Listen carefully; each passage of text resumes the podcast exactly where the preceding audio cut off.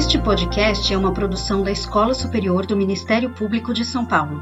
Siga nosso canal e não perca nossas novidades.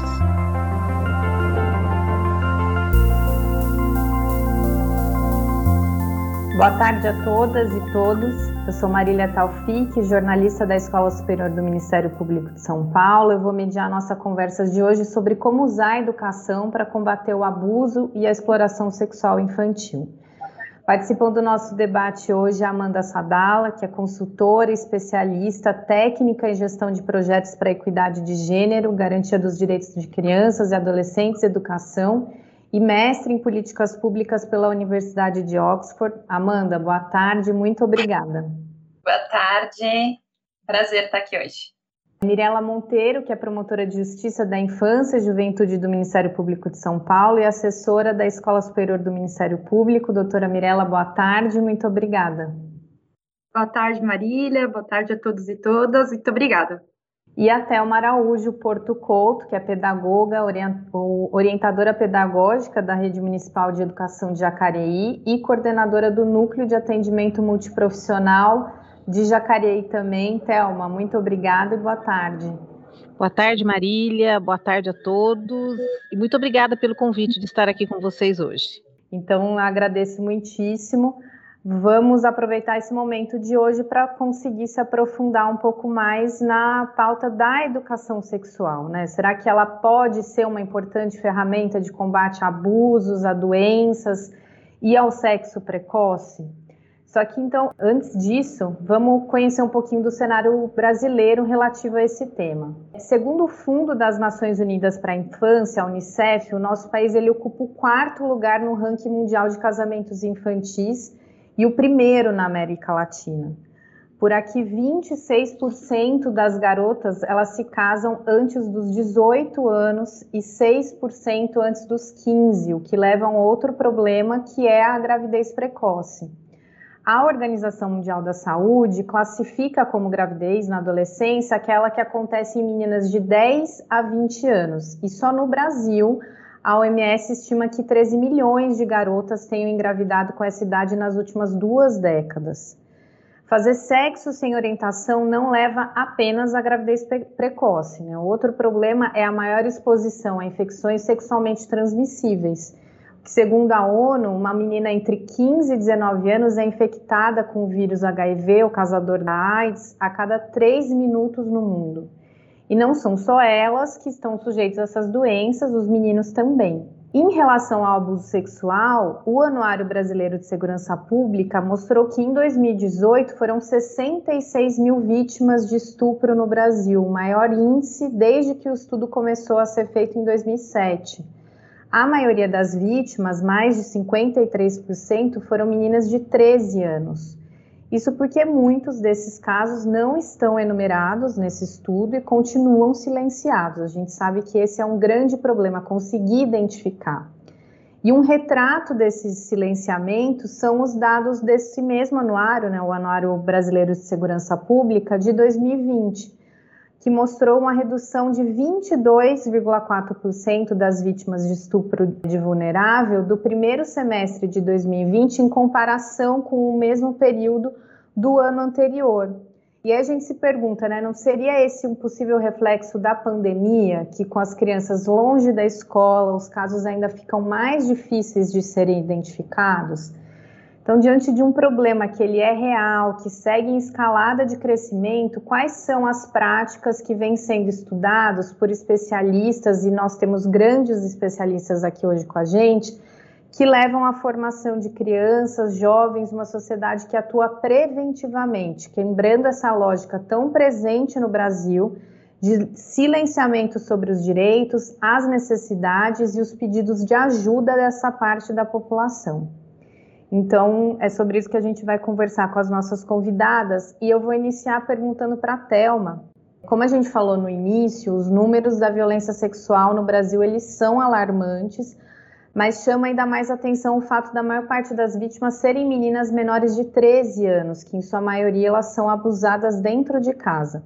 Como que se constrói, Thelma, na escola, desde a educação infantil, um espaço de acolhimento, de prevenção desses crimes que infelizmente muitas vezes são ignorados pela família e que, consequentemente, são de difícil identificação por parte das vítimas também.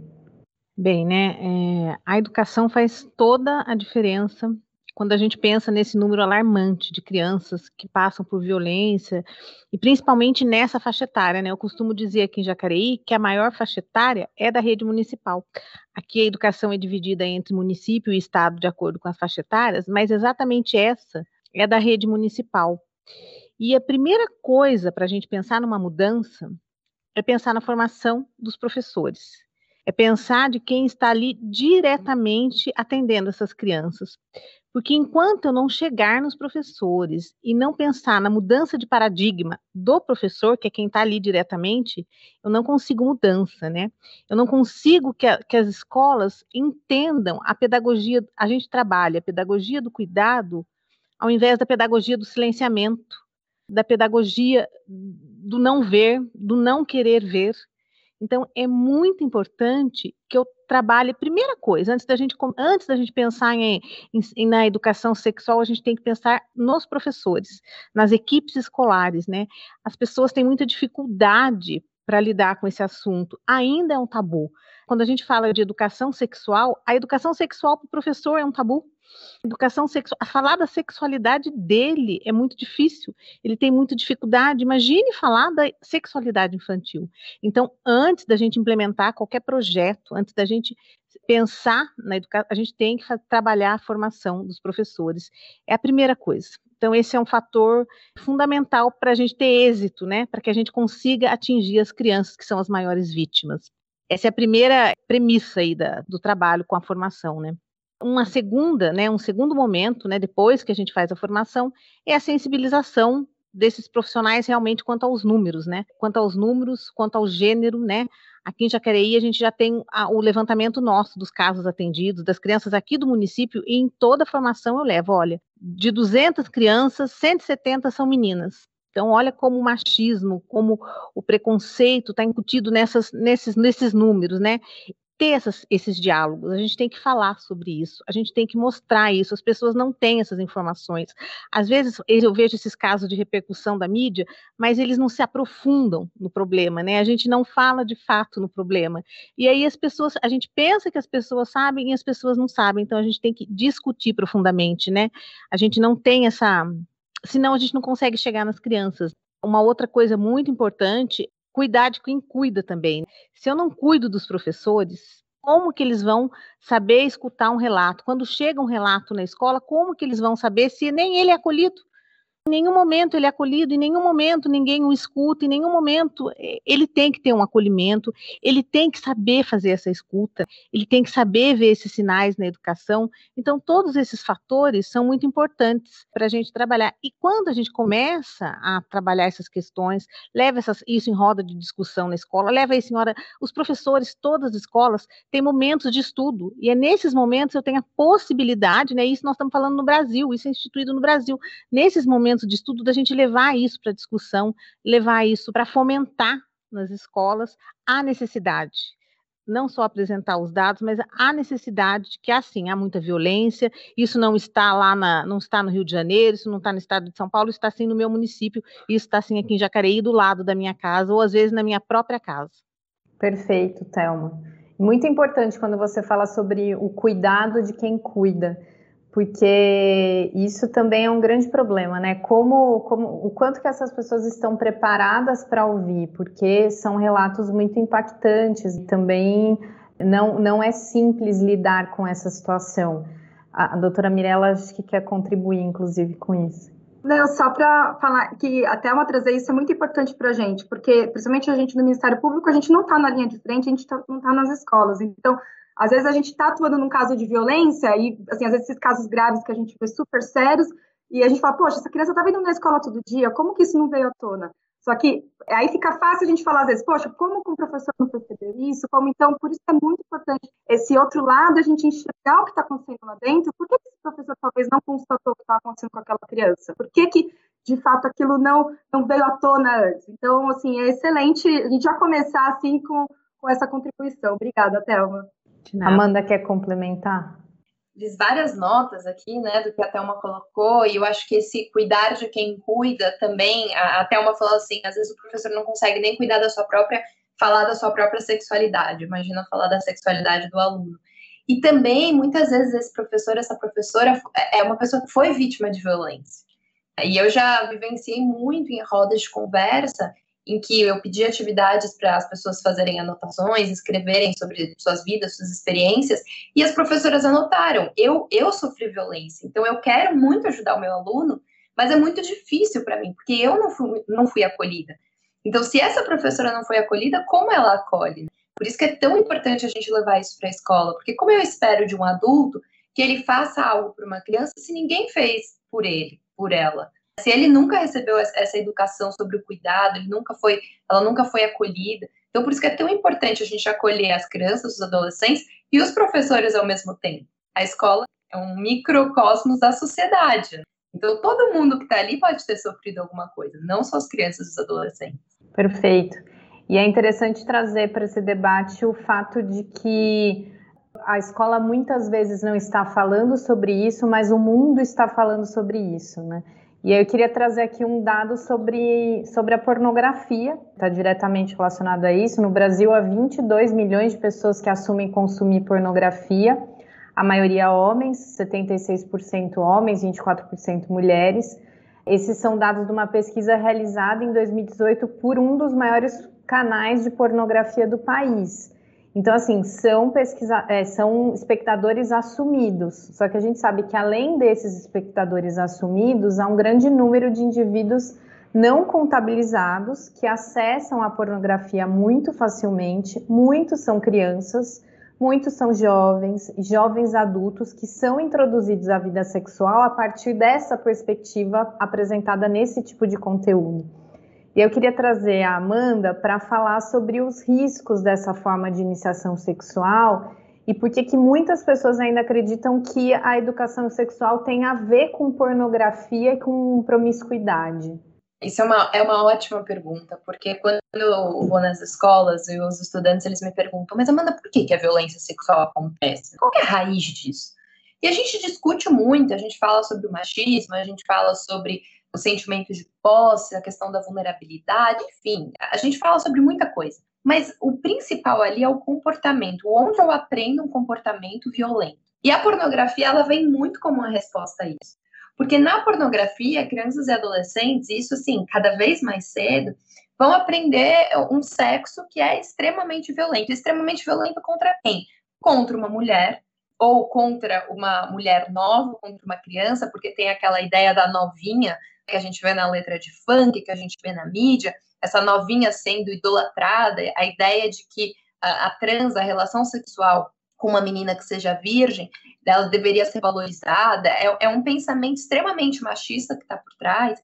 E o que, que acontece? Um menino de 9, 10, 11 anos, tem curiosidade para entender o que, é o corpo humano, o que, que são as relações sexuais, isso é completamente esperado. Só que como a gente não fala sobre isso, ele precisa procurar em alguma fonte. Qual que é fonte? É o Google.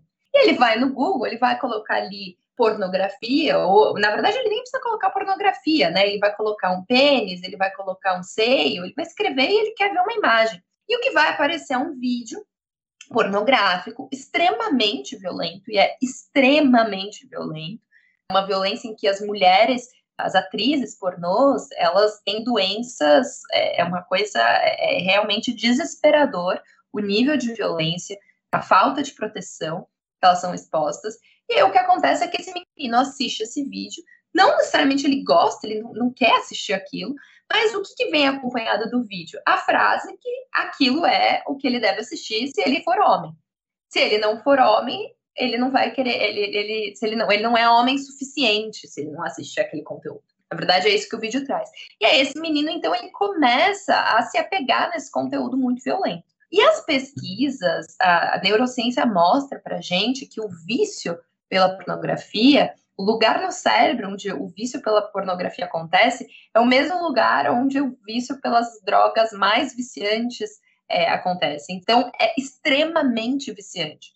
Né? Não sei se o pessoal já acompanhou, mas homens que tentam parar de assistir a pornografia realmente passam por processos de abstinência. Então, é, é muito importante a gente levar a discussão da pornografia para a escola, conversar com os estudantes, de que você não precisa assistir aquilo. Essa não precisa ser a sua fonte de entendimento do que é a vida sexual, até porque não é real. Né? O que a pornografia mostra é, um, é uma relação que ela não existe. Então, vai mostrar essa mulher tendo um nível de prazer que não vai acontecer necessariamente, esse homem ejaculando de uma forma que não vai acontecer necessariamente. É realmente uma coisa real. E aí, quando essa mulher, esse homem vão para a vida sexual e principalmente o, menino não vê aquilo acontecendo, poxa, aquilo que eu assisti não está acontecendo, ele fica muito frustrado. Ele fica frustrado com ele mesmo, ele fica frustrado com essa mulher, ele desconta raiva nela, nessa menina, nele mesmo. Então, as pessoas acham que quando a gente está falando de educação sexual, a gente está falando de, de, eh, de, pornografia como se fosse algo negativo, mas na verdade é o contrário. Falar de educação sexual é desconstruir a ideia de que pornografia é uma vida sexual saudável. Existem outras formas. Em rodas de conversa, quando eu começo a falar sobre isso, é muito interessante, porque os meninos ficam assim com o olho arregalado, sabe? Para ver que eles estão se identificando. E as meninas ficam, quê? Do que, que você está falando? É violenta desse jeito? Então, eles realmente. E quando eu falo, gente, vocês não precisam assistir isso. Existem outras formas de você buscar prazer, de você aprender sobre sexo. Não precisa ser, ser dessa forma, não precisa ser com essa fonte hiperviolenta. E eles fazem assim, nossa, não precisa. E aí, aquilo que naquela sala de aula, entre todos aqueles meninos, é como se houvesse um pacto, sabe? Todo mundo precisa assistir. Aí alguém de fora chega, um educador, uma educadora, conversa, desmistifica aquilo. Um entende que não precisa, o outro entende que não precisa. Eles entendem que eles podem conversar entre si sobre isso. Eles não precisam ser, ter medo, eles não vão ser menos homem por causa disso. Pornografia não faz você ser menos ou mais homem. A gente vai discutir o que é ser homem, o que é uma relação saudável, né? o que é uma relação sexual saudável. Então, acho que a gente desmistificando, acho que para começar um pouquinho, é por aí. Perfeito, Amanda. Super importante conseguir compreender essa diferença de você realmente ter acesso a um conteúdo sem qualquer critério, né, sem qualquer olhar crítico e que é claro, é a primeira vez que esses muitos desses jovens e às vezes crianças estão tendo acesso a isso e você poder debater isso. E é um debate que é interessante, porque assim, você está falando sobre isso dentro da escola, mas que muitas vezes passa a, a não só a adolescência, mas entra na vida adulta e nunca, nunca houve o, o trabalho, o debate, a conversa sobre isso, né? Acho que a Thelma também quer comentar. Na escola, a gente tem as duas vertentes, a criança e a família. E falar sobre a pornografia com a família também é muito importante. Então a gente tem momentos de reunião de pais para falar exatamente isso que a Amanda falou, né? Porque muitas vezes essa criança vem com a pornografia de casa, né? O que a Amanda citou aí. Outro dia eu atendi um caso aqui que o menino colocou no grupo de WhatsApp da sala coisas do celular do pai dele. Daí quando a gente atendeu todo mundo aqui, era cultural, era cultural para a família que a pornografia e o pai ainda falava, ah, mas ele é homem, né? Ele falava assim, mas ele é homem, né, moça? Né, senhora? Ele é homem, né, senhora? Qual o problema? E aí a gente foi desconstruindo esse de que por que, que a pornografia era permitida, que, que, exatamente o que a Amanda falou, o que, que é uma relação saudável, não. Então a escola também é um espaço legítimo para eu trazer essas famílias para as escolas e abrir roda de conversa sobre a questão. É muito importante a gente chamar a família e conversar sobre isso também. Perfeito. Doutora Mirella.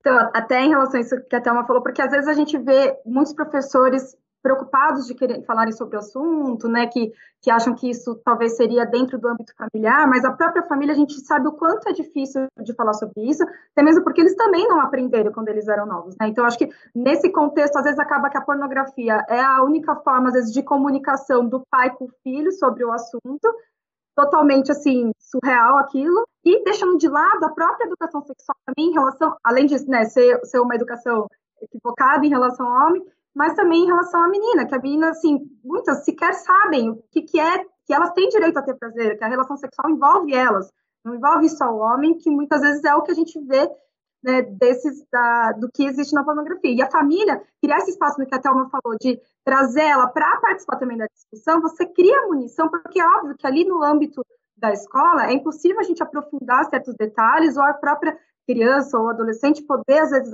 é lógico, pode ser criado um ambiente para isso, mas não dá para aprofundar. É essencial esse papel da família nesse, nessa contribuição, justamente até para a própria família aprender que, às vezes, o, o comportamento que está tendo ali dentro de casa é porque aquele homem, às vezes, está tendo, pode ser que a gente fala, né, não é, não é um abusador propriamente, mas ele está toda hora mexendo com a sobrinha, elogiando, isso a gente consegue, entendeu? Falar, ah, que bonita, ah, que olhando para o corpo dela, ó, essa menina vai dar trabalho já com um jeito de uma outra forma, que também é uma forma de violência que precisa ser trabalhada e tratada. Então, é importante você criar esse ambiente para a própria família viabilizar que ela, dentro do núcleo ali, tenha espaço e saiba como orientar bem também, né? E não normalizar isso, né? Porque muitas Ou vezes. Ficar esse... quieto, né? Ou Exatamente, porque esse tipo de reação, em geral, é vista como algo comum, né? O, o pai, o tio, o, o, primo mais velho, enfim, eles, eles falam, eles fazem esse tipo de comentário mesmo, né? Faz parte da natureza masculina e faz parte também da natureza feminina receber isso como um elogio, né? Acho que a Amanda também quer comentar. Eu acho que é interessante isso da, que, a, que a doutora Mirella colocou, né? Que a menina também nem sabe que ela tem direito ao prazer. Eu fico escutando eu lembro de falas dos estudantes. Então, por exemplo, em algumas oficinas eu faço roda só com as meninas, para que elas se sintam mais confortáveis, né, para se abrir, enfim. E aí eu lembro em uma roda específica que as meninas, é, como você mesma falou na pergunta, né, cada vez mais cedo a vida, eles estão começando cada vez mais cedo a vida sexual. E aí as meninas começaram a falar assim: "Ah, eu comecei a transar com 11, eu outra ah, com 12". E a gente começou a conversar e de repente a gente descobriu que nenhuma das meninas, uma das meninas daquela roda, era uma roda de 20 meninas e ali umas sete já deveriam ter tido relação sexual, só uma já tinha tido prazer. Todas as outras, e, e era normalizado assim, elas me diziam, Amanda, eu fico olhando para o teto, porque é assim, eu acho que tem que ser assim, não é assim, tem outro jeito. Né? E é muito interessante quando tem essa troca, porque a menina que aprendeu que não, que ela tem direito ao prazer, porque ela tinha alguém com quem ela conversou sobre isso, ela foi falando, não, é, sim, é impossível, deixa eu te explicar, você não tem que ficar com alguém só para dar prazer para o menino. E, e, o próprio menino também, né? É importante a gente falar que isso afeta a saúde mental das meninas, enfim, é, é um impacto absurdo. E a saúde mental dos meninos também, porque esses meninos que vão entendendo que eles precisam ter aquele comportamento, eles vão se reprimindo, porque eles não têm aquele comportamento, porque eles não querem ter aquele comportamento, eles sentem que eles precisam agir daquela forma, e a gente tem níveis de suicídio super alto entre os meninos. A gente tem, é, eu sempre comento, né, que os casos de tiroteios, né, que a gente vê muito nos Estados Unidos, por exemplo, quem que protagonistas são são meninos, são meninos que estão ali com sentimentos reprimidos, que não conseguem se expressar, e a pornografia tem sim a ver com isso, porque é o sentimento de é esse tipo de relação que eu tenho que ter, eu tenho que ser violento.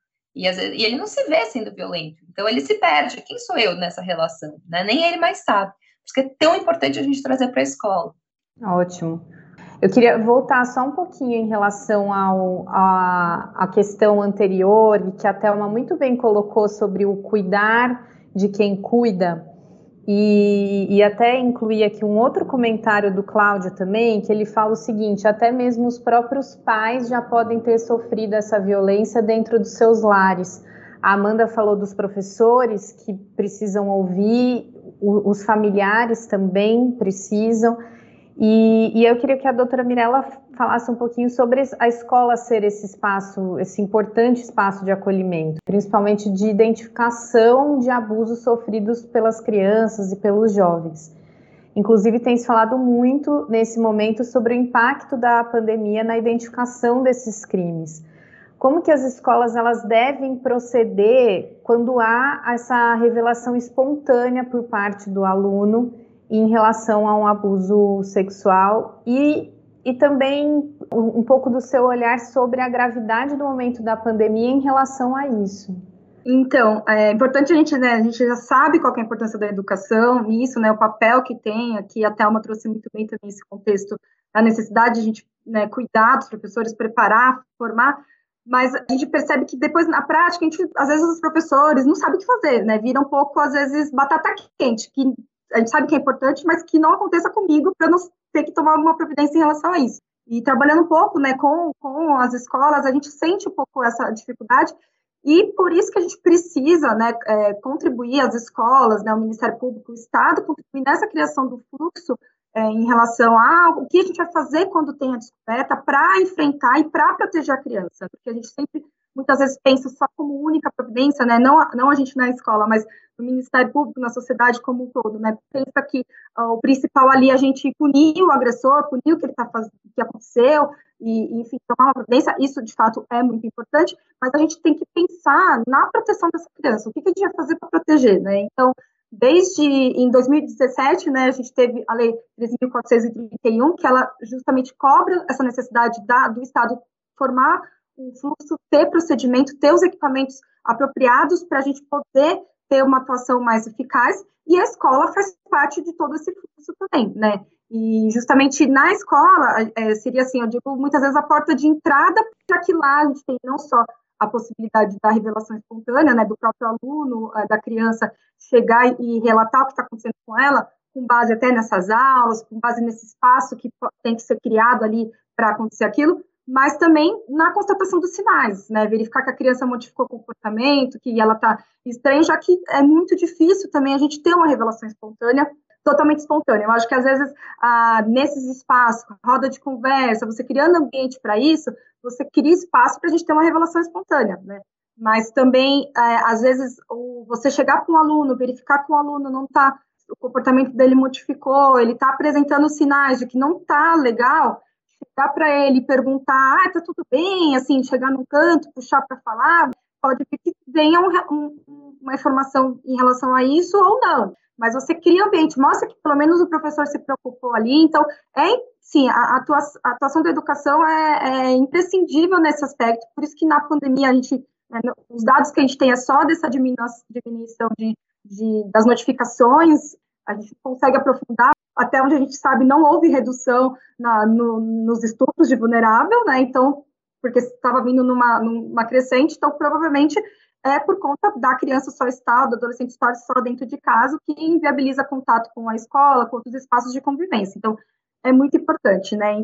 E um dos aspectos que a gente precisa trabalhar em relação a essa questão né, do fluxo é a preparação dos professores para, no recebimento da notícia, não prejudicar mais a situação. Porque uma das preocupações grandes da Lei 3.431 é sobre a questão da revitimização. Por que, que a gente organiza quem vai fazer a escuta especializada ali, quem vai fazer uma entrevista para saber a situação da criança para as providências, quem vai tomar as providências, os encaminhamentos que vão ser. Por que, que a gente precisa disso? Para evitar que a criança seja ouvida né, da maneira equivocada, muitas vezes no ambiente. Então, na escola, chegou, contou para a professora, a professora encaminha para o orientador pedagógico, que vai fazendo um monte de pergunta ali, desconfiando do que aconteceu muitas vezes, sem tomar providência, e aí depois vai encaminhar para o conselho tutelar, o conselho tutelar vai ouvir de novo a criança naquele desespero, depois encaminha para a polícia, aí depois ela vai para fazer o, o, exame na saúde, enfim, vira um ciclo que a menina só, a menina ou menino, né, a vítima ali, é cada vez exposto. Então, uma das coisas essenciais da lei é essa cobrança de que a gente evite,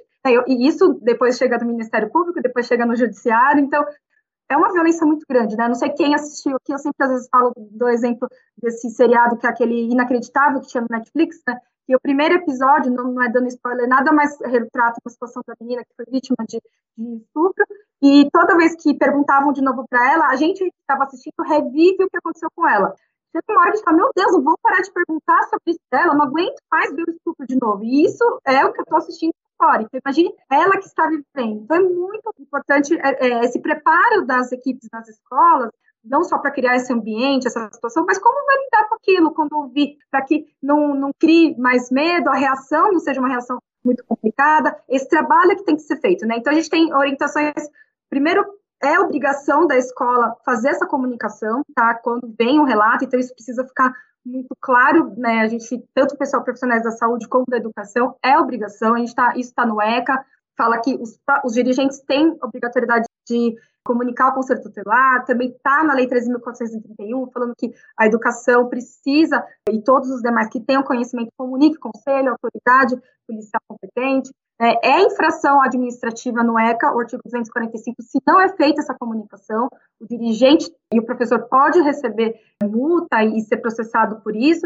Então, assim, é algo que é, é função que tem que ser feito. Mas para a gente poder implementar essa função, precisa criar essa estrutura interna. Então, a gente sempre orienta o quê? Que nas escolas, eh, os professores sejam orientados, que a gente tenha uma ficha de revelação espontânea para o professor relatar o que foi relatado ali, encaminhar para a equipe da escola, o dirigente, para analisar aquela situação e verificar ali dentro do fluxo né, da cidade para quem que tem que ser. Se não existe fluxo, tem que caminhar para o conselho tutelar e polícia, e dependendo das circunstâncias ali do contexto, se a, a, quem, quando relatou, envolve algum parente que é interessante comunicar, por exemplo, a mãe, se ali é o padrasto, algum outro parente, alguém que tenha como fazer proteção, e lógico, se é o próprio agressor, não vai ser feita essa comunicação, pra, até para segurança da criança ali. Mas, enfim, é muito importante disso. Então, tem, no SUAS tem os parâmetros do SUAS em relação à violência, que fala bastante sobre como que tem que ser esse recebimento da, da revelação espontânea, que tem que ser um relato livre, é importante que a criança tenha, né, o adolescente tenha liberdade de fazer o mínimo de perguntas possíveis, já que não é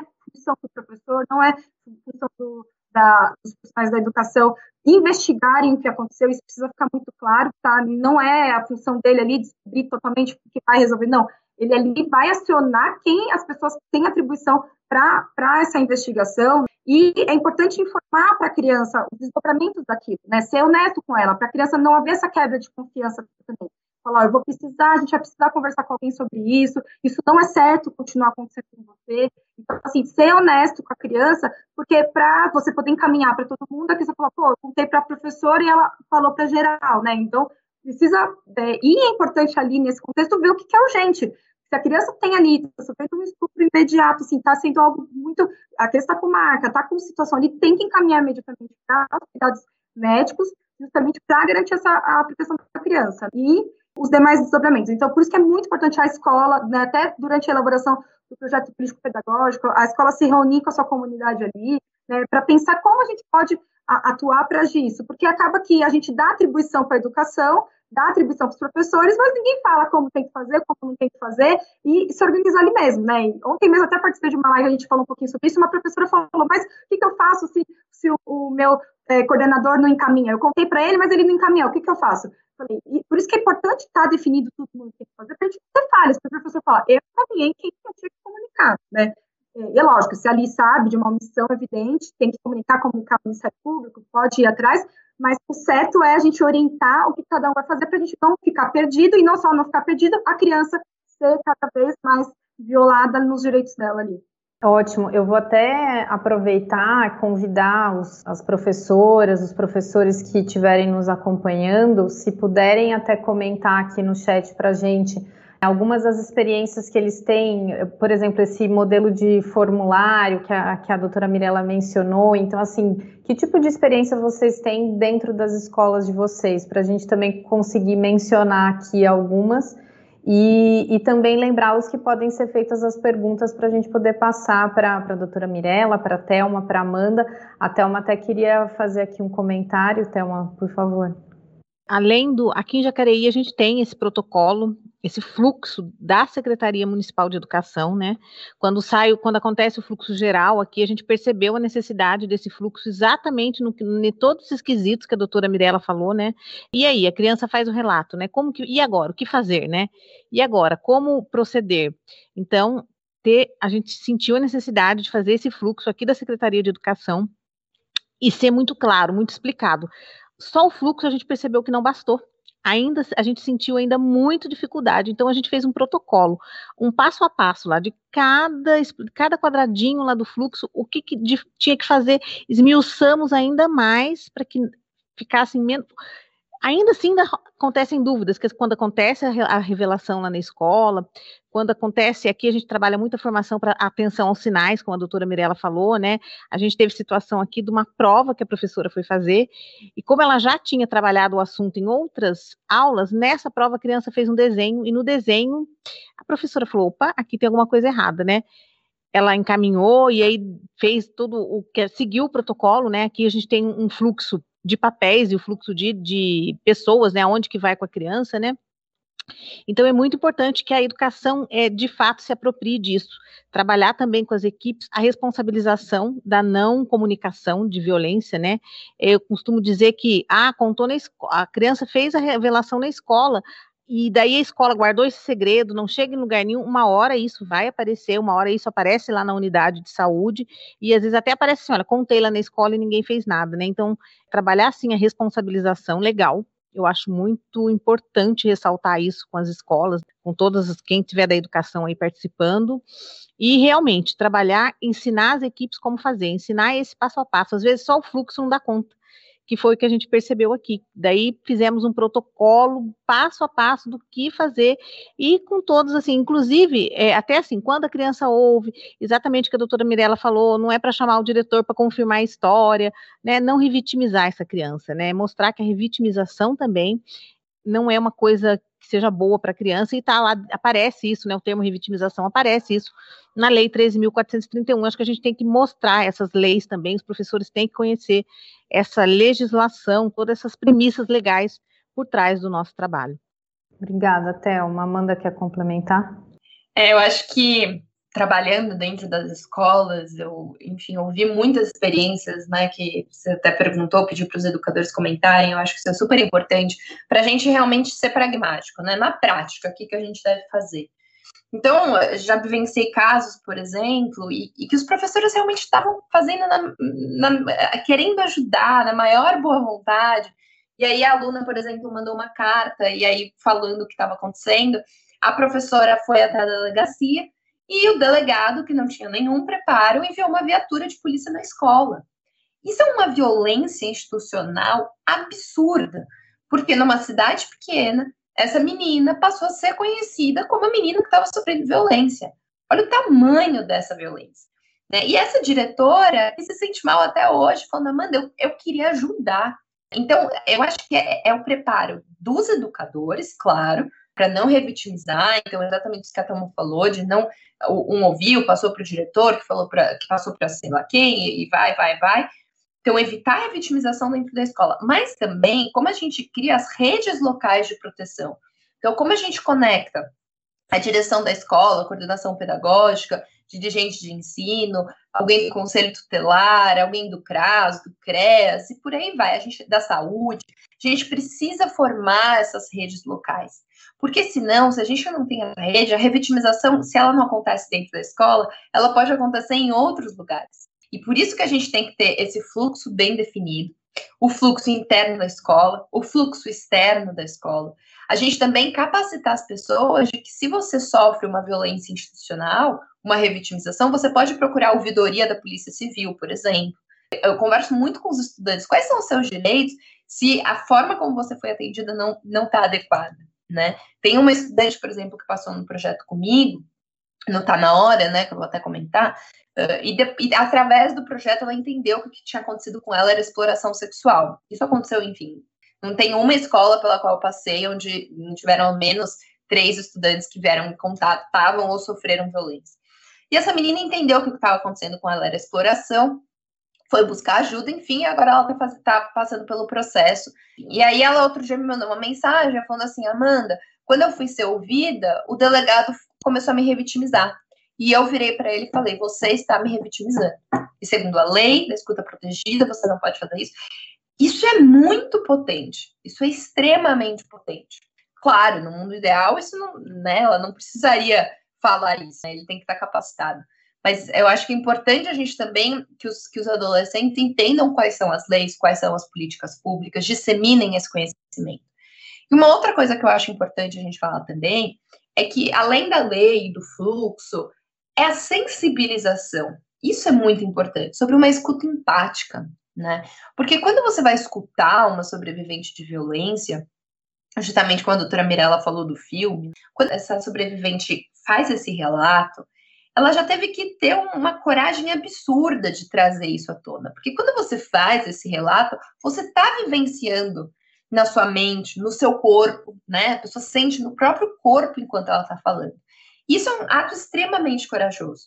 Então é muito importante que quando você vai ouvir uma sobrevivente, você reconheça a coragem dessa pessoa, agradeça pela confiança que ela teve. Claro que a linguagem é diferente se é uma criança, se é um adolescente, se é um, se é um, um adulto, mas é muito importante a gente expressar o quanto essa pessoa foi muito corajosa, o quanto contar, fazer essa revelação já foi um passo gigantesco. Porque quando eu vou dar as oficinas nas escolas, a primeira atividade que eu faço, antes de falar de violência de gênero, antes de falar de violência sexual, a gente fala sobre escuta empática. É um exercício em que eu coloco o adolescente, dois adolescentes em dupla, e um tem que ouvir o outro contar em cinco minutos quem ele é, quem ela é, enquanto a dupla só escuta e não fala nada.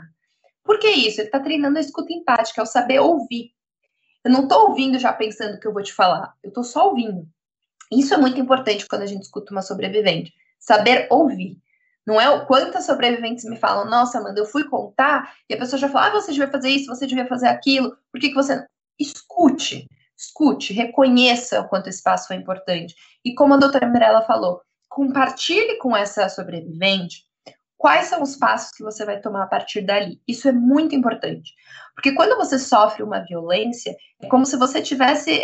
Estão tirando o poder que você tem sobre você mesmo, seu poder de escolha. Né, o seu poder de decidir sobre você mesmo, sobre seu corpo, sobre sua vida, sobre o abuso psicológico, enfim, por aí vai. Então, quando essa criança, esse adolescente te conta que sofreu uma violência, se você diz, olha, eu vou fazer isso, aquilo, eu vou ter que conversar com tal pessoa, eu vou te explicar cada passo, isso vai fazendo com que essa vítima vai retomando de alguma forma o controle sobre a sua própria história. Do contrário, se esse educador só começa a fazer um monte de coisa e nem comunica para a vítima, novamente alguém está tirando o controle que essa vítima tem sobre a sua própria história. É impressionante como se tira o protagonismo da própria pessoa sobre a sua vida. Por uma ideia de que isso é cuidado, de que isso é proteção, quando que na verdade você não está dando direito àquela pessoa acessar os caminhos que ela prefere. Acho que a doutora Mirella quer comentar. Antes, é porque eu queria aproveitar que vocês estão falando sobre, sobre esse tema, e, e aí acho que a doutora Mirella pode até complementar, porque eu queria aproveitar e perguntar para a Thelma sobre principalmente esse ponto que a Amanda vem falando, né, da formação da rede, da, da sensibilização da rede, que é tão importante. E, e, tratando especificamente sobre essa formação, o treinamento, a capacitação desses profissionais do, de todo o sistema de proteção, então aí não olhando só para os professores, porque vocês têm é, a rede precisa se falar, se fala em muitos locais não, infelizmente, mas precisaria. Então, né, os profissionais do sistema de segurança, de justiça, é, se esse trabalho vem sendo feito de maneira eficiente Claro, você pode falar sobre a sua experiência, mas, enfim, também trazer relatos de outros locais, né, do Brasil. E acho que todas vocês também podem complementar um pouco sobre isso. Ah, aqui as formações, né, além dessas que a gente está, que eu já comentei, a gente tem as formações de rede, que são as formações intersetoriais. Então, isso aqui em Jacareí a gente tem bastante, consegue articular com bastante eficiência. Então, e aí nessas formações a gente trabalha com as pessoas que estão diretamente nessa nessas formações que são as pessoas da Secretaria de Educação, Assistência, Conselho Tutelar, a delegacia.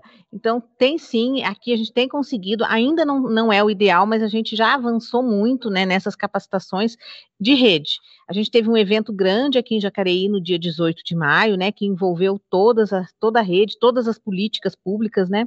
Isso é são, são, é muito importante, porque nós aprendemos e crescemos como rede.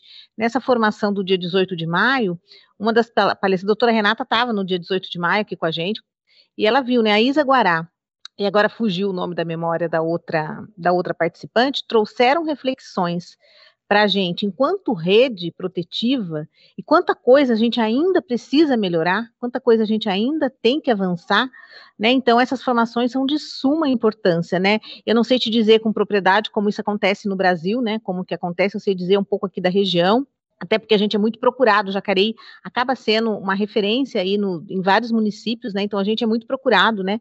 Nessas formações, não só da educação, mas de rede mesmo. Então é fundamental essas, essas formações para a rede.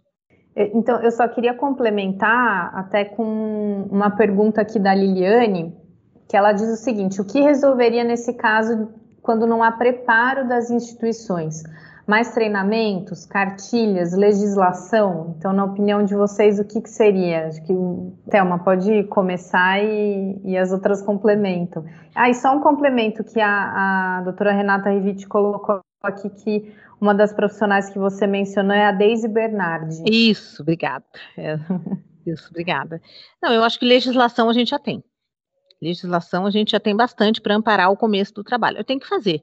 Tem que os municípios começarem, as redes têm que se fortalecerem, as redes protetivas têm que se fortalecerem e cada serviço no seu papel assumir a sua função, a função da educação, que diverge da função da assistência, que, que tem cada uma tem a sua especificidade, sem deixar da gente trabalhar em rede. Então, eu acho que a gente tem que, na verdade, tem que cobrar das políticas, e aí é cobrança mesmo. Cobrar, eu acho que se eu sou professora e não tem, eu tenho que chegar lá no gestor municipal, ou no gestor público, no prefeito, e cobrar, olha, eu sei que tem lei, eu sei que tem legislação, o que vai ser feito? Nós temos que aprender a, a, ser cidadãos, né? A gente tem que assumir o protagonismo. A gente fala do protagonismo infantil, protagonismo juvenil, mas o professor também tem que assumir esse protagonismo. A gente tem que cobrar o que é nosso direito. Cobrar a aplicação da lei. Exatamente. a doutora Mirella queria falar é, já e pode complementar. Acho que é justamente isso, assim, que uma coisa, por exemplo, que a Amanda falou, né, dessa questão da revitimização das crianças em outros espaços, a Lei 3.431, ela não fala revitimização só para a escola. Na verdade, ao contrário, a escola é uma pecinha de todo o espaço. Como eu falei, a escola é importantíssima nesse recebimento, do início do fluxo. Mas a lei, o objetivo dela é que todos os órgãos ali no, que realizam o enfrentamento trabalhem para evitar que a criança seja revitimizada e, de fato, ela seja protegida, né? Então, por isso que é importante a gente pensar que um delegado, por exemplo, não poderia ter essa postura justamente porque ele não pode ouvir diretamente essa menina nesse contexto. Aí que existe o depoimento especial, assim como os demais serviços. a gente tem a escuta especializada que a função é na proteção da criança, verificar as medidas de proteção que vão ser aplicadas. Então aí é um contexto que a gente está aqui falando hoje sobre educação, né? Mas na verdade é, isso é para todos os demais serviços que a gente tem que é, implementar. Então, até por isso esse trabalho que a, que a Renata Riviti comentou que tem feito desse guia de implementação, né, que tem aqui que é, o pessoal do Centro de Apoio do Ministério Público elaborou juntamente com a Lana, eles ele ensina esse passo a passo até com base na experiência da, de Jacareí, que a doutora Renata Riviti é, é promotora titular lá de Jacareí. Então, é essa questão que a gente tem que fazer, esse preparo de todos os, os que estão atuando justamente para isso. E aí entra na questão da formação. A formação ela é importante para a educação, é importante para mim como promotor e para todo mundo sabendo cada um suas atribuições, porque é muito fácil, muitas vezes, o Ministério Público cobrar dos outros órgãos a implementação, sendo que nós mesmos também não estamos implementando, assim como o Judiciário, assim como a Polícia. E até vindo na pergunta que foi feita, na verdade, eu acho que aí, como no papel de Ministério Público, a gente já tem a lei, a lei ela já traz essa importância, principalmente em relação a outras políticas, a gente pode até questionar sobre a previsão da, da, articulação da rede, está bem regulamentado ou não, que isso às vezes prejudica a atuação, mas em relação à proteção da violência, é, a, a, lei e o decreto que regulamenta, eles estão muito bons, estão bem detalhados, traz as funções específicas, traz o que deve ser feito, inclusive fala sobre a questão da revelação espontânea, fala sobre a questão da atuação da educação e principalmente cobra com que a, as redes, a, que te, seja criada essa comissão intersetorial com todos os setores juntos, a necessidade de ter os fluxos, de terem os protocolos de atuação.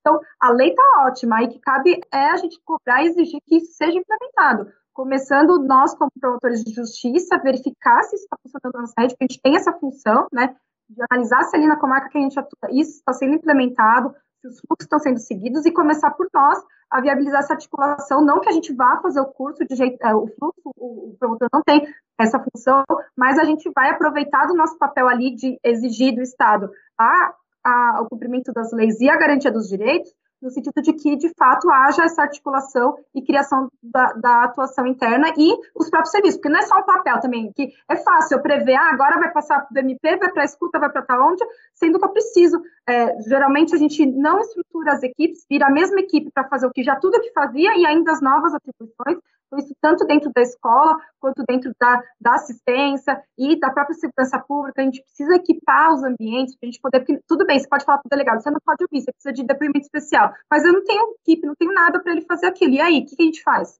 Ah, a gente desliga a luz vai embora, porque daí não vai ter o que fazer, então por isso que é muito importante a gente cumprir a lei, mas que tenha previsão orçamentária para que haja ali, a gente viabilizar a estruturação para que seja, de fato, a lei cumprida. Então, é, a lei e a nossa cobrança, a nossa atuação é muito importante em todas as áreas, não só na educação, que é o foco hoje, mas em todos os outros serviços que a criança e o adolescente vai precisar atuar ali para a gente poder protegê-lo efetivamente.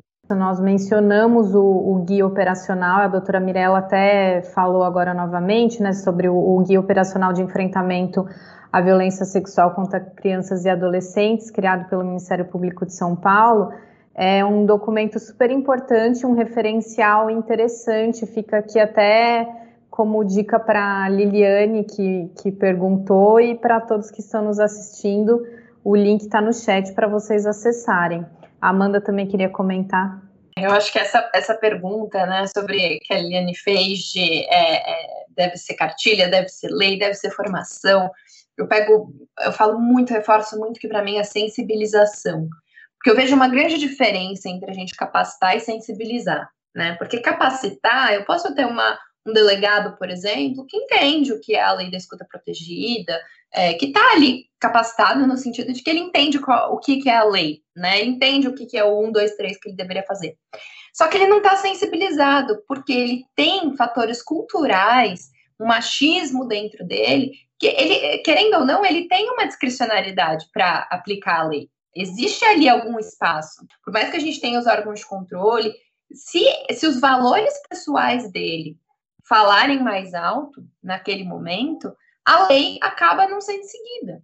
Então, por isso que é tão importante a gente ter a sensibilização dos profissionais. O que eu quero dizer com sensibilização?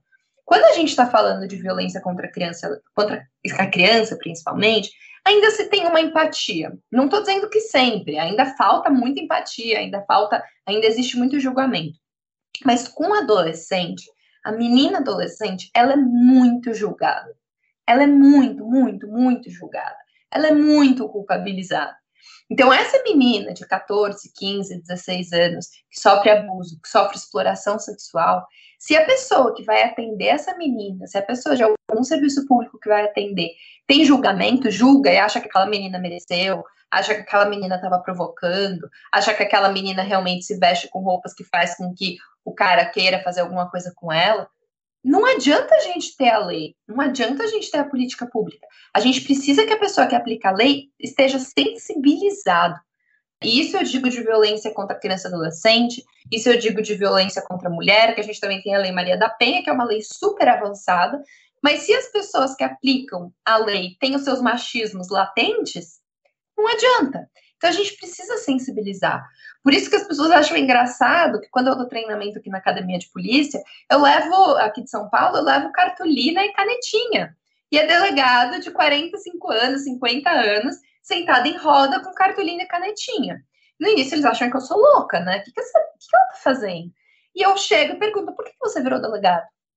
Eu começo assim a oficina, porque eu quero entender o que, que, que te conecta com essa causa. Vamos abrir Vamos abrir seu coração, vamos abrir sua mente para a gente falar sobre isso, porque senão não adianta. Eu posso te mostrar um PowerPoint com passo a passo, mas se você não está realmente aberto, se os, seus, se os seus valores culturais, se o seu machismo, se você culpabiliza essa menina, não vai funcionar. Se você é um, se você é um, um professor que culpabiliza o menino, que acha que, se, que o menino não está sendo homem o suficiente, o que, que adianta? Então, por isso que é tão importante essa sensibilização.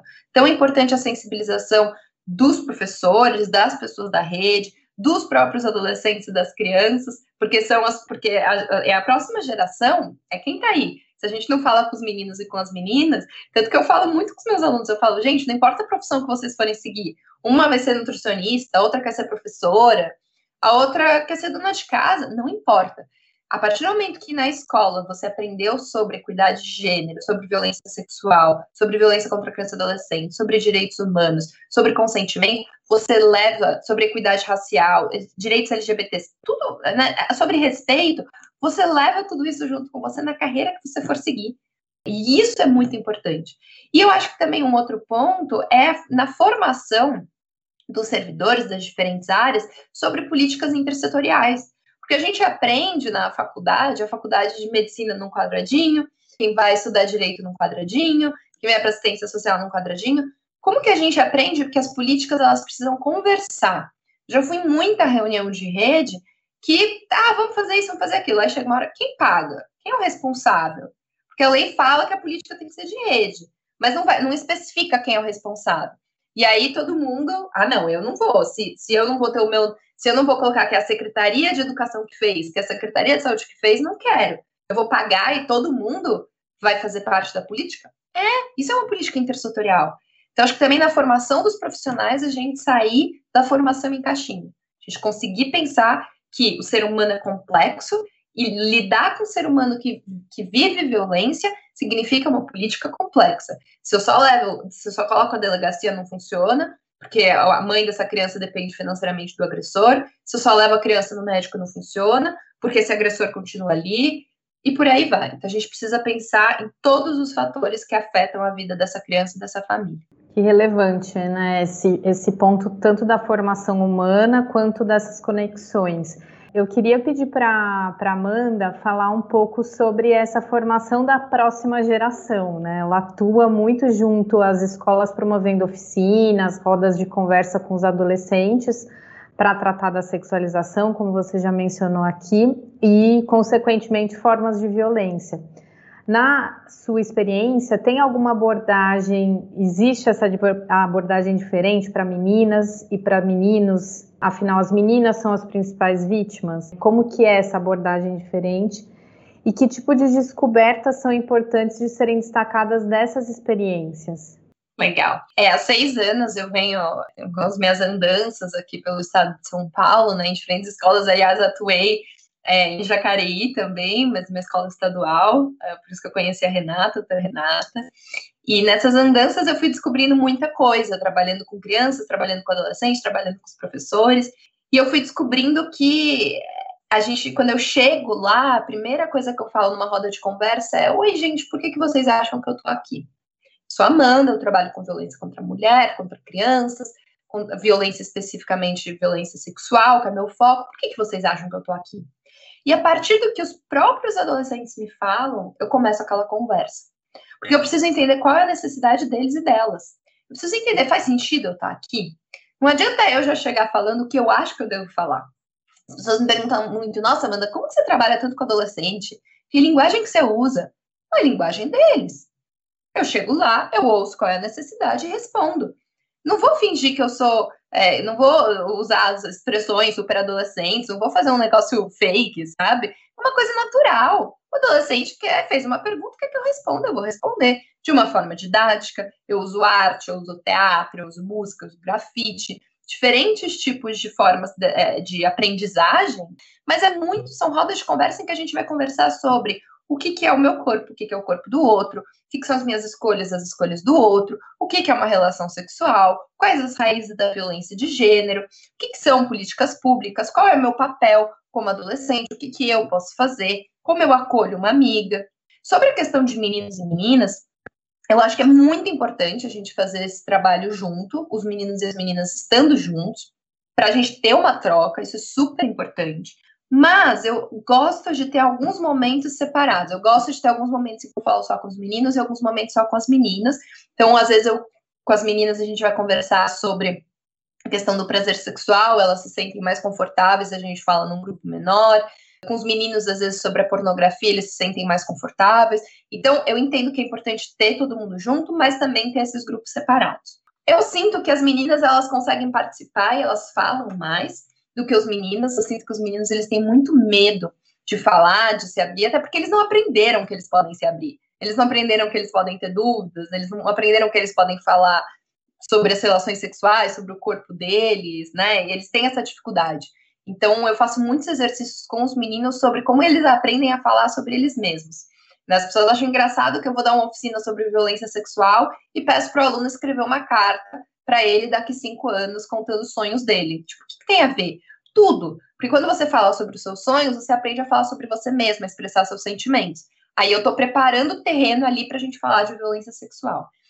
Ótimo, Amanda. Agora eu queria pedir para a doutora Mirella comentar uma lei muito recente, de uma lei estadual, né, aqui do estado de São Paulo, a lei 17.337, que é de autoria da deputada doutora Damares Moura, que dispõe sobre a capacitação escolar de crianças e adolescentes para identificação e prevenção de situações de violência intrafamiliar e o abuso sexual.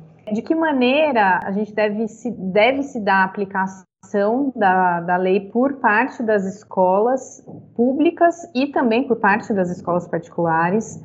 Também lembrar que muitas escolas escolhem um modelo pedagógico de silenciamento sobre a orientação sexual. A Thelma falou bastante disso na, na primeira fala dela.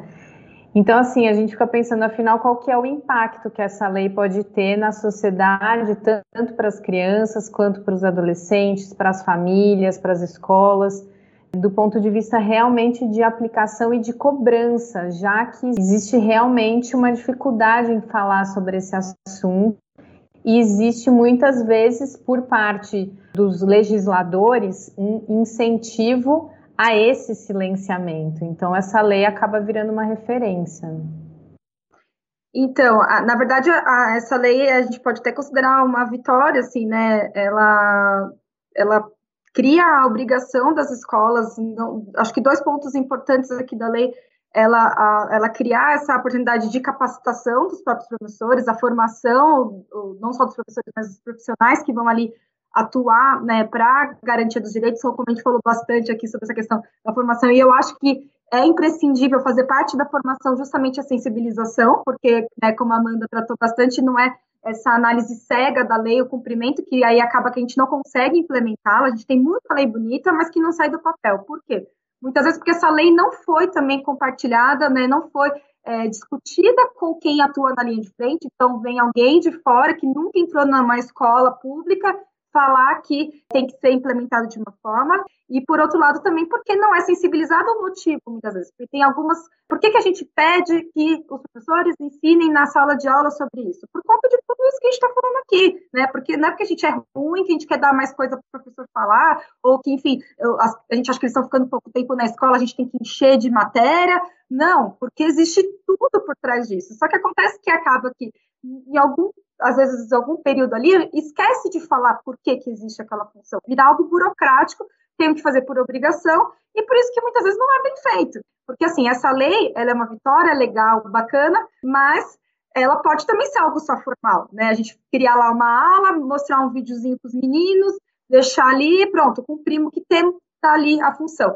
Mas ela, de fato, está sendo eficaz no qual é o propósito dela, né? Então, eu acho que Primeiro, falar que não pode existir essa política pedagógica de silenciamento, porque isso contraria, viola, viola totalmente qualquer atribuição da educação nesse processo. Lembrando sempre que, é, às vezes, eu repito bastante isso, mas educação não é só transmissão de conhecimento, né, não é só transmissão de conteúdo, e isso não é a Mirella que está inventando isso, isso é a Constituição Federal que fala, que no artigo 205 fala o quê? A educação ela é para o desenvolvimento pleno, o objetivo dela, desenvolvimento pleno da pessoa, preparação para o exercício da cidadania e para o exercício do trabalho. Então, a gente tem que pensar o que é um cidadão. O cidadão é uma pessoa que tenha conhecimento, saiba viver em sociedade, atue, respeite todo mundo, que ele saiba conviver, e o pleno desenvolvimento envolve todas essas áreas da vida da criança. Então, faz parte do bolo do que é a atribuição da educação. Então, por isso que existem essas outras áreas ali que as leis, simplesmente, elas ali estão criando meios de a gente implementar, que é a questão como essa lei estadual que a gente tem agora. Então, porque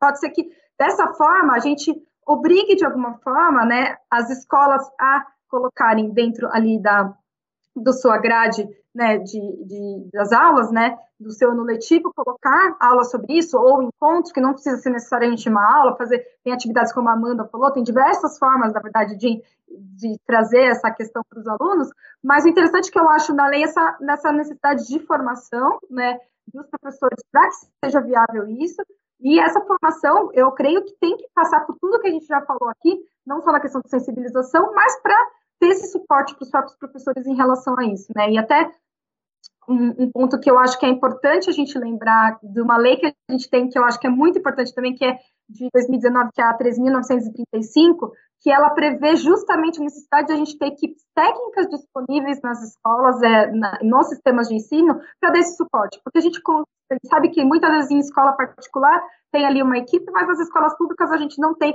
psicólogo, não tem assistente social, né? Então, a, essa lei, ela deveria já estar tá tendo efeitos desde o final do ano passado, né? Tem que ser implementada pelos sistemas, é, e eu não sei o quanto que até onde eu conheço aqui ainda não está sendo efetivamente implementado, mas porque a gente precisa de ter esse respaldo técnico. Como a Amanda falou, né, a, a, a atuação integral ali, né, de todas as áreas que envolvem a vida da criança, ela está prevista na própria Constituição e no ECA, justamente a necessidade de proteção integral da criança, já que ele, e da, do adolescente, porque ele é sujeito de todos os direitos que estão ali. Então, o direito da educação está junto com todos os outros e tudo fica é, bem juntinho ali e envolve outras especialidades. Então, é difícil a gente esperar que um professor muitas vezes saiba como reagir ou como atuar, porque ele não tem especialidade para aquilo. Por mais que a gente queira fazer uma, uma formação perfeita para esse professor, não vai ser possível, porque ali envolve muitas vezes um conhecimento psicológico, envolve um conhecimento de uma equipe de um assistente social, de outros profissionais que justamente precisam dar esse respaldo dentro da escola.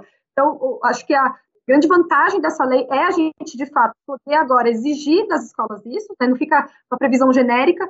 Uma coisa que a gente preocupa quando a gente atua com políticas públicas é ver como que está essa regulamentação em relação à política, porque eu não vou conseguir, é, às vezes a lei só joga lá, preciso trabalhar sobre isso, mas a gente, como que a gente vai implementar isso? Como eu vou exigir? E você formalizar por meio de uma lei é uma forma muito boa, justamente porque agora eu posso colocar dentro do orçamento essa exigência de eu ter a capacitação dos professores em relação a esse assunto, essa necessidade de eu ter que pagar a hora-aula para professor, ou quem quer que seja, já que a lei ali também fala de psicólogos também estarem ministrando essas aulas, outros profissionais, é viabilizar espaço para que isso seja realizado. Então, essa estrutura toda que a escola precisa para colocar, que senão fica o peso todo nas costas do professor ali sozinho e a gente querer que dê bons resultados. Não vai dar, não vai dar, porque tudo isso é necessário a gente implementar justamente para que a lei atinja os seus objetivos. E eu acho que também um ponto até que uma colega estava, a colega Beatriz lá de Jundiaí, estava conversando um pouco, que ela está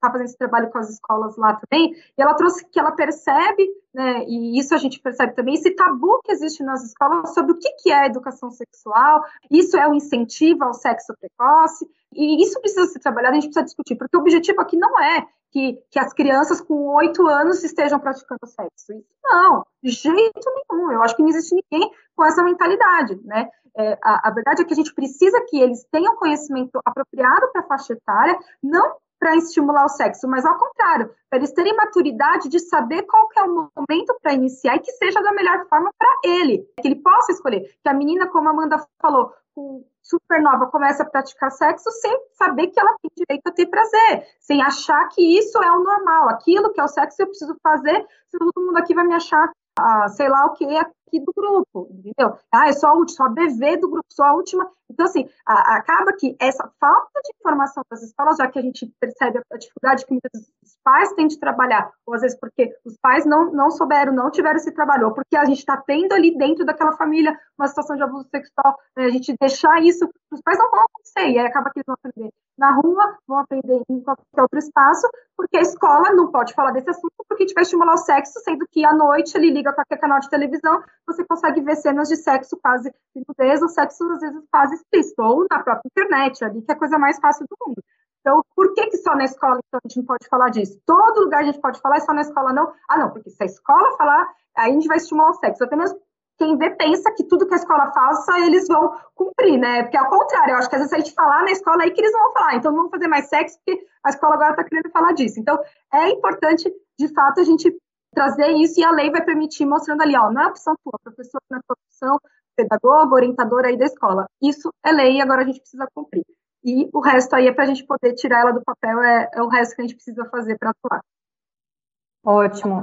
Só lembrando o número da lei, que é lei estadual número 17.337, porque é, é um, agora não deixa de ser um respaldo importante para as escolas cobrarem o, a aplicação disso, os pais também, os familiares, e, e vir uma referência para que outros estados também possam ter uma lei similar né, a, a essa.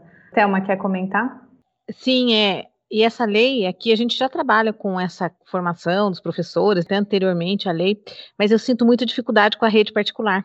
Então, eu acho que vai ser mais um fomento para a gente conseguir um espaço nas escolas particulares, porque a rede privada, é, eu percebo que eles têm um, a pedagogia do silenciamento lá é bem maior que na pública, né? Eles não falam disso, eles têm muita dificuldade de falar isso. A gente faz reunião aqui, chama os gestores das escolas particulares que estão sob a jurisdição da Secretaria Municipal, e agora com a lei a gente pelo menos vai ter um embasamento para sensibilizá-los e falar da obrigatoriedade de se trabalhar isso também na rede particular, porque a violência existe lá sim. Eu lá, não é que na rede particular, na rede privada, ela não é, é, a violência não é exclusiva dos menos favorecidos, ela está em todo lugar, né? E ela está também na rede privada, né? Às vezes a gente vê aí situações na mídia noticiadas, de vez em a gente viu o caso Henrique, era uma família estruturada e tudo mais, então tem violência sim, e a gente precisa levar esse assunto para a rede privada. Então a lei vai nos amparar bastante nessa questão.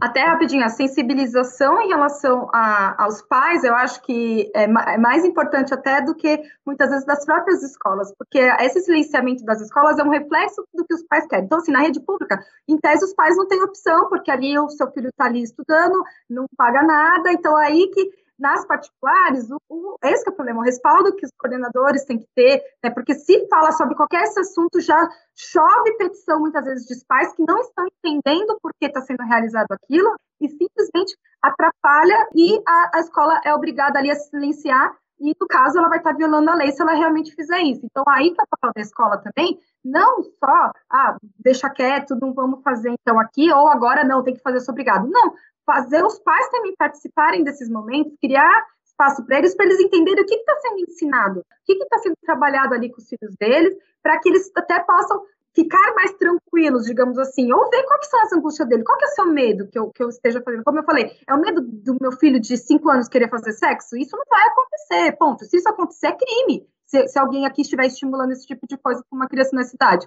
Então, por isso que é, que é, que é importante esse trabalho, porque as escolas particulares, eu acho que o, o problema maior, às vezes, nem é dos próprios professores ou, ou a equipe de educação, mas dos pais dos, dos alunos aí. Amanda quer comentar também?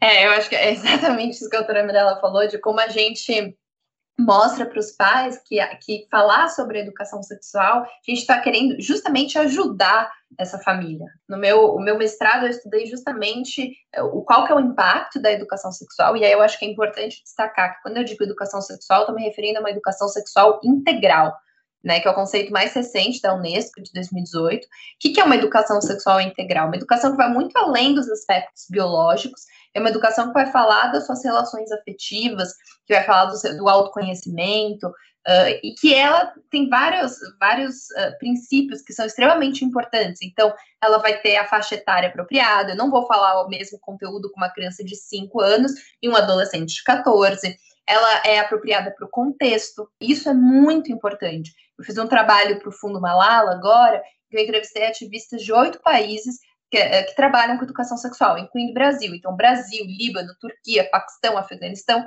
Imagina as diferenças entre esses países. E claro que a forma como a gente vai falar de educação sexual no Brasil é diferente como eu vou falar no Afeganistão. A gente tem uma mudança cultural, a gente tem um, um, um contexto religioso. Ah, então se a religião está colocando alguma coisa que seja sexista, eu deixo de falar sobre isso? Não, não é isso.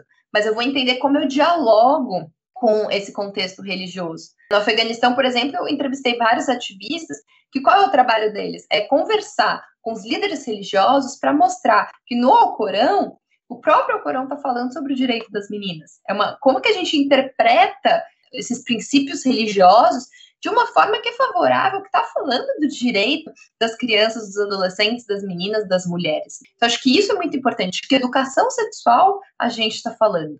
E mostrar para os pais que a educação sexual, eu quero ajudar os pais a fazer algo que talvez, que, na maioria das vezes, eles não conseguem. Tem uma pesquisa, se não me engano, de 2019, mostrando que mais de 50% dos pais no Brasil querem ajuda para falar sobre o tema de sexo com os filhos. Eles não sabem, não conseguem falar. O medo é o que, que vão falar. Então, deixa eu te explicar o que, que eu vou falar, deixa eu te mostrar o que, que eu vou falar. E os pais acabam agradecendo depois os professores. Nossa, obrigada por ter falado isso, porque eu não conseguia. É aquilo que a gente falou no começo. Se ninguém me ensinou, se eu, mãe, ninguém me ensinou, como eu ensino para o meu filho? E isso é muito importante, principalmente quando a gente está falando dos ciclos de violência. Em quantas escolas onde eu trabalhei que a gente chamava a mãe para conversar, falando que a criança estava sofrendo violência, e a mãe culpabilizava essa menina, ou a mãe não entendia a gravidade daquele assunto, e aí a gente vai entender melhor o contexto. A mãe também está num contexto de, de violência. Né? A mãe também cresceu numa família onde ela entendeu que afeta a violência, onde ela entendeu que a violência sexual é naturalizada. Então, se a escola não atua, a criança ela tem aquele entendimento de dentro de casa. Por isso que projetos, por exemplo, de homeschooling, enfim, são perigosos é, para a violência sexual, no aumento da violência sexual. Porque não adianta a gente só ficar no ambiente doméstico. Se o ambiente doméstico tem uma naturalização da violência, como que eu entro dentro desse ambiente, né? É, é o que está acontecendo agora na pandemia. Eu estou fazendo agora um trabalho para o Unicef, ajudando o Ministério de Direitos Humanos a criar um aplicativo para crianças e adolescentes denunciarem violências. E quando eu fui conversar com os adolescentes, os adolescentes falaram: Amanda, não adianta o aplicativo ser só sobre denunciar a violência, eu preciso aprender o que é a violência. Porque se em casa ninguém me ensinou que X e Y é violência, o que é um estupro de vulnerável, como eu vou pedir ajuda sem saber o que é? E aí que vem a escola. Deixa eu te ensinar o que é violência. Aí eu posso identificar e denunciar. Então, acho que também é desmistificar essa, é, o que, que é educação sexual. Quando eu falo educação sexual, muita gente fica, ah, você trabalha com isso? Aí eu falo, ah, eu trabalho com educação para prevenir violência sexual. Nossa, Amanda, que incrível. Gente, eu estou falando da mesma coisa. O meu trabalho é para prevenir violência. Meu trabalho é para prevenir que, essa, que crianças e adolescentes estejam num ciclo de vulnerabilidade e de violência. É isso, né? Doutora Mirella. Só, assim, para reforçar um pouco isso que a Amanda está falando, eu tive uma experiência muito significativa quando eu trabalhei no interior de São Paulo, que eu, ti, eu tinha uma criança que, uma menina que tinha sido acolhida institucionalmente, né? Eu, eu, eu peguei a fase dela quando ela já estava mais velha. Ela viveu a infância dela quase toda institucionalizada, acolhida, por conta de situações com a mãe dela, e ela, quando ela tinha uns 9 anos, ela foi desacolhida o pai, que o pai apareceu, analisou, viu que o pai ali tinha condições de cuidar dela, não sei qual era o contexto, e ela foi morar com esse pai, né? E aí, depois de uns dois, três anos que ela estava morando com o pai, veio à tona que ele estava abusando sexualmente dela. Né? Uma vizinha que, que percebeu, tal, e, enfim, chegou o relato. E aí, quando ela foi ouvida, ela falou que o pai dela falava para ela que era isso que os pais faziam com as filhas. E ela nunca tinha tido um pai. Ela não sabia que isso não é algo que o pai faz com os filhos. Por quê? Porque em nenhum lugar isso era falado com ela, em nenhum ambiente isso foi falado com ela. Então, assim, é algo que, para mim, é a prova viva de que de fato, por mais que a gente pode falar, ah, eles têm acesso à internet, eles sabem absolutamente tudo, desde pequenos, tem ambientes que não, que eles não têm. Estado com o nosso sobrinho, nosso filho, que tem, não, existe ambientes que eles não têm, eles não sabem absolutamente nada sobre seus e também pode ser que eles saibam, só que o contexto dela de também não saber como é uma convivência familiar sadia, ela tenha sido levada àquele contexto ali, enfim. E é ela acabou tendo que ser acolhida institucionalmente novamente, tal, né, eh, pelo contexto ali, mas a gente precisa investir nisso e trabalhar, porque não dá para a gente agora só querer que isso seja discutido na família, porque a gente sabe que a família, já que a maior parte dos agressores estão lá dentro, então, né, enfim, é essencial e faz parte da obrigação da educação. E se eu posso só fazer um comentário muito rápido, gente, o alívio no rosto das meninas, quando dentro das oficinas elas percebem, nossa, então isso que está acontecendo comigo, a violência, eu não estava louca. Porque elas falam, Amanda, eu achei que por 14 anos eu estava louca. O, o, porque ele falava, meu padrasto falava que aquilo era amor, mas eu não estava gostando daquele amor. Então eu não gosto de ser amada. E aí ela entende na oficina que não, aquilo não é amor. Vamos conversar sobre o que é amor? Vamos conversar sobre uma relação saudável? Gente, dá pra ver, é, parece que tem uma nuvem, assim, sabe, saindo delas, parece que volta a cor delas, assim. É... Além de se sentirem culpadas, né? Elas acharem Nossa. que elas que provocaram aquilo, né? Então, Exato.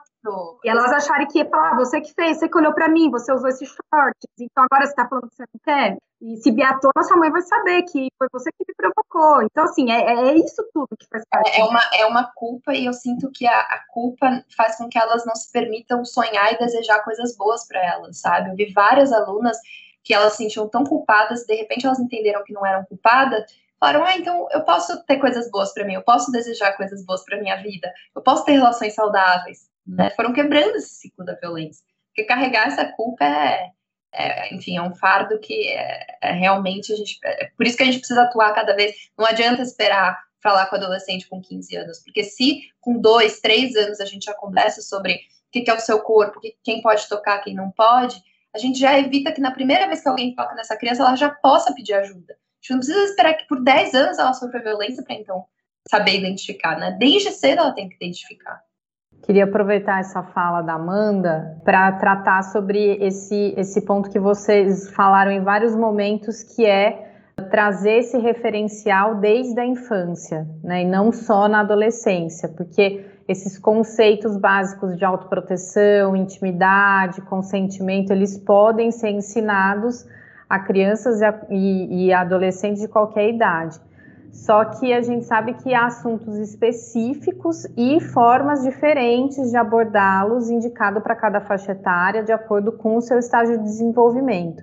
Eu queria pedir para a Thelma dar alguns exemplos de como que isso é abordado nas diferentes faixas etárias e de que forma esse tipo de trabalho educacional ele pode ser voltado também para as famílias e não só aos alunos, já que, novamente, a família em geral é esse ambiente onde o abuso ocorre, então é essencial que seja também um ambiente de olhar atento, de acolhimento e de identificação desses, desses casos. São várias, nós temos várias metodologias aí que a gente costuma utilizar para trabalhar nas diferentes faixas etárias.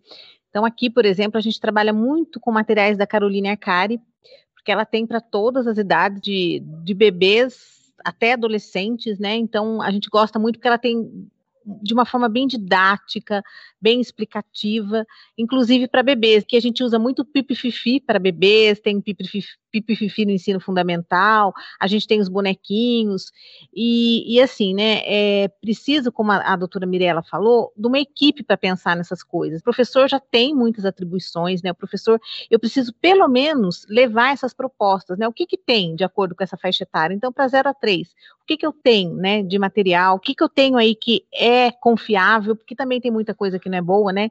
E aí, diante disso, a gente trabalha, tem muitas musiquinhas para os pequenos, a gente trabalha muito com música, com música, com a mensagem da, do toque do sim, do toque do não, do meu corpo, né? Do meu. Tem, aqui a gente tem uma, tem uma musiquinha que as crianças cantam na, na creche, que é do meu corpinho, que é muito bonitinho, e ela já vai dando noções através do lúdico, porque na educação infantil tem que ser através do lúdico, dando noções de autoproteção e de autocuidado é muito importante que eu trabalhe isso com as famílias. Eu preciso fazer as reuniões de pais, eu preciso conversar sobre os pais e falar que eu vou trabalhar sobre educação sexual. E a Amanda falou uma coisa que outro dia numa numa interlocução lá com o Rio Grande do Norte, exatamente eles perguntaram como que a gente falava isso aqui em Jacareí, né?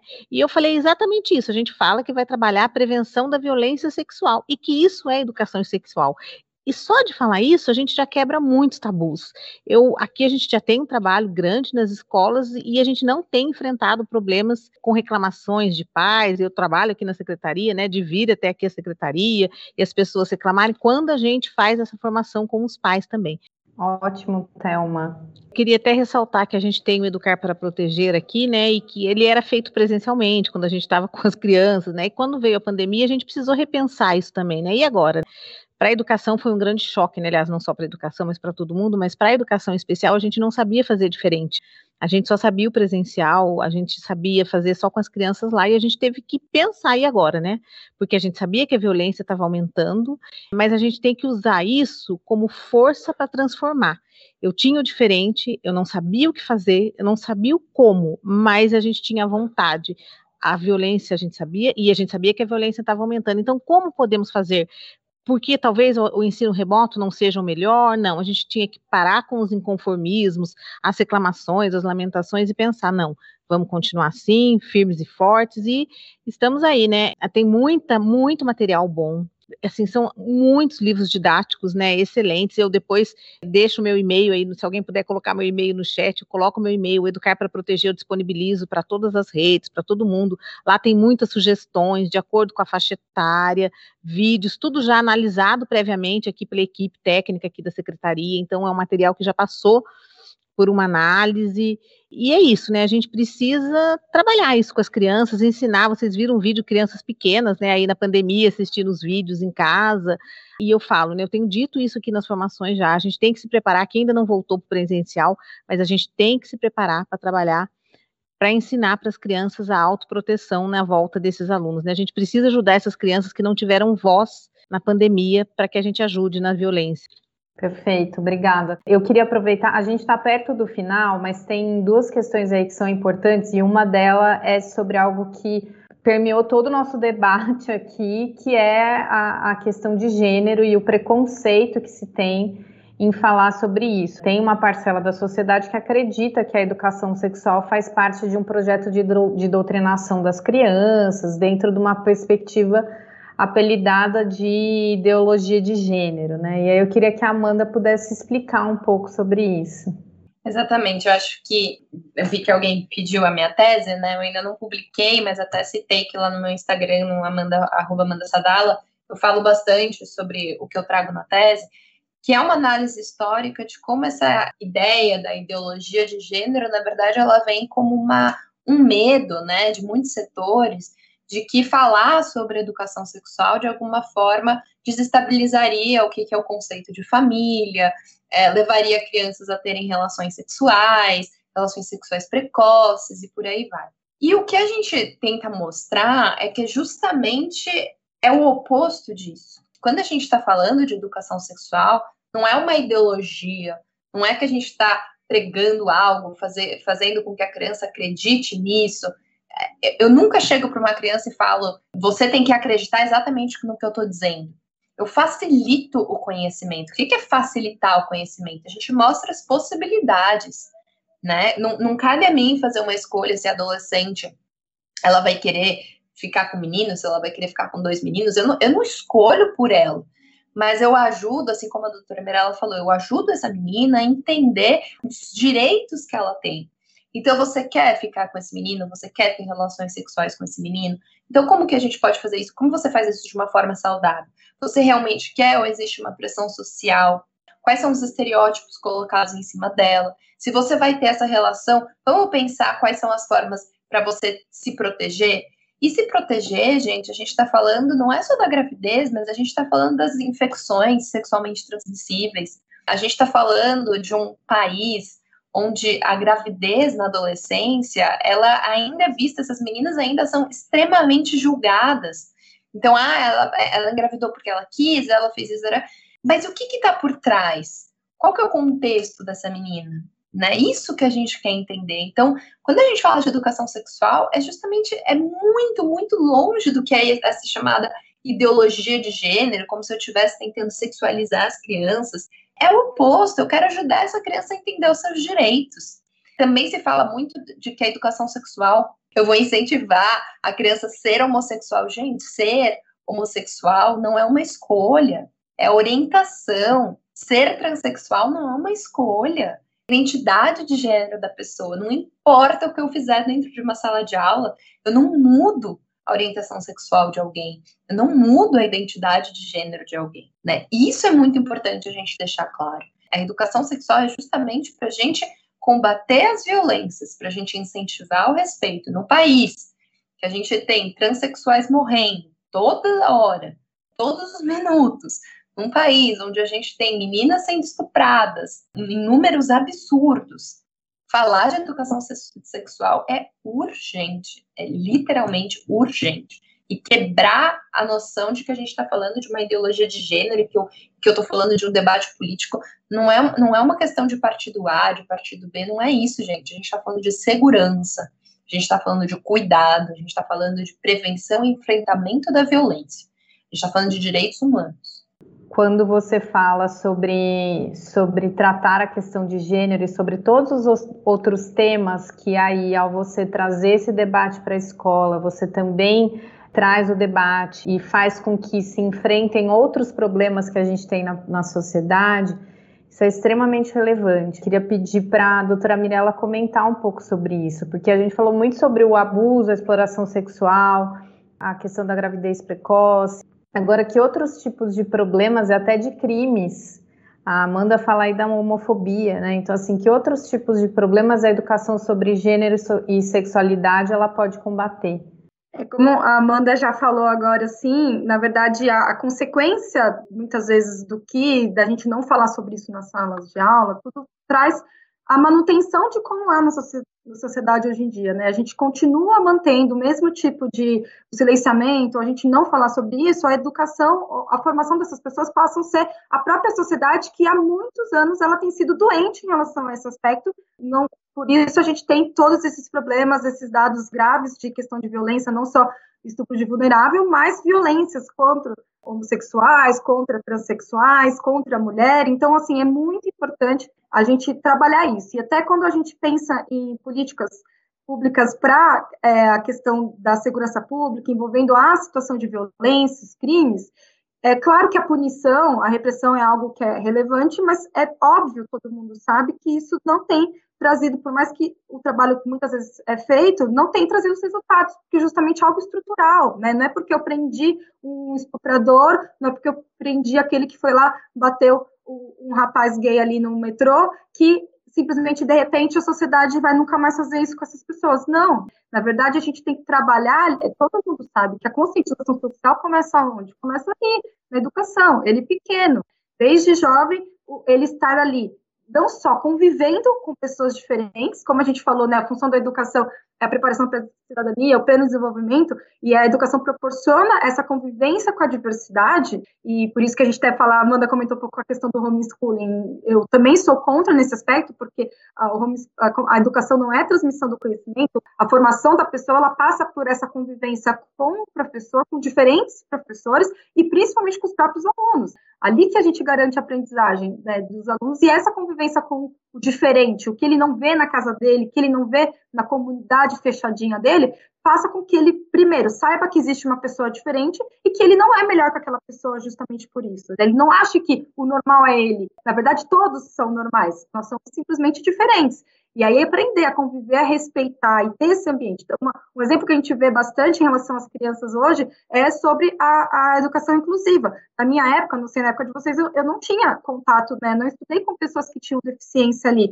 E é impressionante como a gente vê hoje a, as crianças mais novas que têm essa convivência, como é diferente a, a, forma que eles lidam, que eles tratam, conversam, né? e as próprias crianças, o desenvolvimento que eles tiveram. Se a gente pegar pessoas mais velhas com deficiência, como se você compara, porque às vezes a preocupação da família, eu sei que é na proteção, os pais de crianças e adolescentes que estão nessa situação, a preocupação ali do sofrimento que vai passar, justa um, um sofrimento que pode ocorrer de fato, que a gente sabe como a nossa sociedade ainda é, mas é importante que essa, o desenvolvimento que há pela convivência, por esse partilhar, é muito mais rico, e não para simplesmente para quem tem deficiência, mas para absolutamente todos nós. Ao contrário, a sociedade que ganha muito mais a gente tirar eles lá das escolas especiais. E isso em relação a todas as outras áreas, né? E principalmente na questão da violência, a questão do gênero, que a gente trabalha bastante, né? não só a questão da gente, o, o, machismo estrutural que existe na sociedade, porque os meninos têm que entender que as, qual que é a posição da mulher, que eles não são melhores que as mulheres, eles aprenderem da questão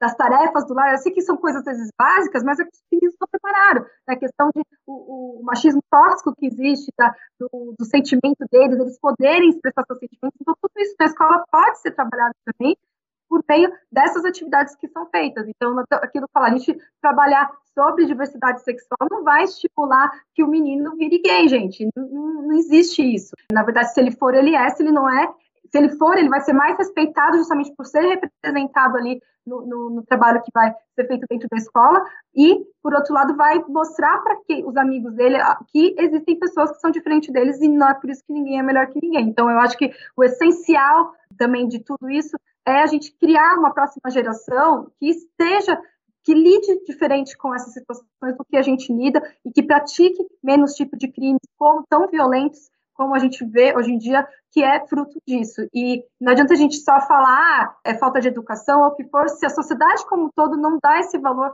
para essa função que a educação precisa desempenhar, né? Não adianta só falar que quer que faça, se a gente não aceita, se a primeira vez que fala em qualquer coisa lá na escola, você vai lá faz um, um comunicado falando que é para o professor parar de falar aquilo, que aquilo é crime e o que for que seja, e que a gente sabe que tem esse policiamento, então todo mundo tem que participar disso, né? É só a educação, é a sociedade, os pais, a família, o Estado, todo mundo para que possa algum dia a gente ter uma perspectiva de mudar, porque é urgente, já passou do tempo. Muitas pessoas já morreram. A gente não pode permitir que mais pessoas morram. Pode aceitar isso. Então, por isso que é urgente em todas as frentes a gente atuar e a educação também ser uma dessas frentes principais. Obrigada. Thelma, quer comentar? É, eu queria só dizer que é urgente a gente implantar, de fato, nas escolas a cultura de paz. Porque quando eu penso numa cultura de paz, eu tenho respeito a tudo, as, as diferenças, aos, ao gênero, às inclusões. Então, eu penso muito nisso, que a gente precisa trabalhar isso nas escolas e implantar, de fato, a cultura de paz. Perfeito. Que é um ponto que, enfim, a, a essência desse debate de hoje é para isso, que o caminho principal não é o caminho punitivo, é o caminho realmente da educação, da sensibilização, como vocês tanto falaram, porque aí mecanismos de denúncia, de pedido de ajuda, esses mecanismos eles estão aí, eles existem, mas eles são mecanismos muito mais de cuidado e não de olhar para outro ponto que a Amanda falou muito sobre isso, né? De colocar a criança, o adolescente como protagonista e, e os outros agentes dessa situação, da rede, os outros atores também, como atuantes nesse, nesse cuidado, nessa proteção da infância e da adolescência. Amanda quer comentar também? É, eu ia só comentar que eu acho que a prova, como a gente precisa tratar dessas temáticas desde cedo, é que quando a gente vai falar de programas de ressocialização de agressores de violência doméstica, quando a gente conversa com os agressores e pergunta, né, por que, que você bateu nessa mulher? Por que, que você fazia isso? Ah, porque eu acho que é assim que eu tenho que ser, porque isso é ser um bom marido. Isso é a prova de que esse homem ele não foi preso entendendo que o que ele fez está errado. Fiz pesquisas em, em delegacias eu vi os homens sendo presos, virando para a mulher e falando: Eu vou sair de lá e eu te mato. Ou seja, ele está ainda mais revoltado com o Estado. Ele não entendeu que bater na mulher está errado. Então, isso, como a doutora Mirella estava falando, só a punição não é suficiente. Eu sonho com o mundo, eu sonho com um dia que eu não vou precisar ter que ensinar para um menino que é errado bater numa menina. Esse é meu sonho. Eu não sei se isso vai ser possível enquanto eu ainda estiver viva. Talvez quando meus filhos, meus netos, né? É, é, eu estou tentando trabalhar para isso, para que meus filhos não tenham que na escola aprender que não que está errado bater numa menina. Mas hoje eu preciso ensinar. Infelizmente eu ainda preciso ensinar. Por isso que eu também preciso ensinar um homem que foi preso por agredir uma mulher, que está errado o que ele fez. Um homem que estupra, eu preciso ensinar porque está errado. Também em programas de ressocialização de homens agressores de violência sexual, muitos deles você vai perguntar onde você aprendeu isso. Na pornografia. Eu entendi que eu precisava fazer isso. Se eu tivesse falado com esse homem enquanto ele ainda estava na escola lá, quando ele ainda era criança, isso ia ser tão diferente. Tantos meninos com quem eu converso e eles ainda adolescentes, eles não percebendo, nossa, realmente eu tenho esse comportamento com a minha namorada. Então, essa é a prova de que falar sobre essas temáticas dentro da escola é sobre evitar as violências que a gente tem no nosso país. São inúmeras violências. A gente está falando de um sofrimento físico, a gente está falando, quando a doutora Mirella falou de pessoas que estão morrendo, a gente está falando de um sofrimento mental, psicológico, de uma pessoa que sofre uma violência sexual, é um sofrimento absurdo. Um adolescente gay que sofre repressão dentro de casa, que sofre repressão na escola, é um sofrimento absurdo absurdo e só quem passa por isso sabe. Você não consegue viver a sua vida plenamente, porque você sempre carrega a culpa de ser quem você é ou a culpa de ter sofrido uma violência. Então, é direito da criança e do adolescente, é direito do cidadão e da cidadã não carregar a culpa por algo que ela não tem culpa, por uma violência que ela sofreu ou por ser quem ela é. Ai, gente, estamos chegando ao final. Já passamos até um pouquinho do tempo, mas eu queria só finalizar também com um comentário aqui da, da Solange, que ela fala: preciso quebrar essa resistência, o tabu, e as famílias elas precisam ser orientadas sim, a verdade sempre deve prevalecer e nunca ignorada e camuflada. Né? Eu acho que é isso. É preciso olhar exatamente o que, que essas crianças, esses adolescentes estão sentindo, estão passando e não eh, simplesmente silenciar, ignorar, como se esse fosse o caminho ideal para o combate à exploração sexual, para o combate ao abuso sexual infantil. É agradecer a presença da Telma, da Amanda, da doutora Mirella, foi extremamente rico. Convidar agora a Telma, a Telma quer dar uma palavra final? Queria agradecer o convite e aprendi, assim, muito hoje, né, aí com a doutora Mirella, com a Amanda também, né, que prazer participar desse debate com vocês, muito enriquecedor. e assim, né, vamos continuar, né, eu acho que são muitas crianças vítimas, a gente tem que firmes na luta e juntos estamos aí. Muito obrigada. Amanda. Quero agradecer, Thelma, doutora Mirella, Renata, você, Marília, enfim, todo mundo que está aqui né, por trás das câmeras, Aline, foi realmente incrível, é muito, muito gostoso ter essa troca, ouvir tanto o aspecto legal quanto quem está na área da infância, é realmente delicioso e para quem trabalha nessa área a gente sofre muito, dói muito ver tanta coisa difícil, então quando eu vejo mulheres tão incríveis que também estão tentando buscar soluções, me dá uma energia boa, hoje eu vou, vou dormir com uma energia bem, bem melhor. Doutora Mirella. Eu quero agradecer também, principalmente a Thelma, a Amanda, que vieram né, aqui no nosso espaço, aprendi demais. É, como a gente fala, é ótimo para a gente trazer pessoas que estão atuando na linha de frente, para a gente poder ter essa troca, e nessa área não havia pessoas melhores como vocês, realmente foi excelente. E, e é isso, eu acho que, o, deixando para todos que estão aqui participando, é que esse esforço é conjunto e a gente precisa se unir justamente para quebrar preconceitos e não silenciar mais ainda um assunto que já foi por muitos anos é, silenciado. Que, na verdade, quem sofre mais não sou eu, mas são as nossas crianças e adolescentes. Muito obrigada, gente. Obrigada, Marília, a Aline, a Patrícia, toda a equipe, as nossas intérpretes também. Foi ótimo, adorei, gente. Obrigada.